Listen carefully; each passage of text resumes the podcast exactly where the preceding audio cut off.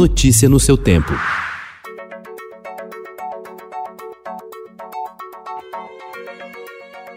Olá, seja bem-vindo. Hoje é sexta-feira, 29 de janeiro de 2021.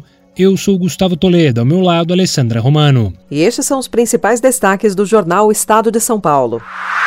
Planalto interfere em eleição e libera 3 bilhões de reais a parlamentares. Verbas extras foram para 285 congressistas. Parte deles declara apoio a nomes do governo para presidir Câmara e Senado. Rombo nas contas públicas do país chega a 10% do PIB. Liminar barra volta à escola em São Paulo. Corrupção triunfa como cupim, diz Edson Fachin, ministro do STF. Impeachment não é a resposta mais adequada, diz presidente do Conselho de Administração do Bradesco. Veículos de imprensa lançam campanha pela vacinação. Vacina para idoso gera divergência na Europa. Pix vira aplicativo de paquera. Criatividade do brasileiro transforma o sistema de pagamentos em plataforma de relacionamento. Notícia no seu tempo.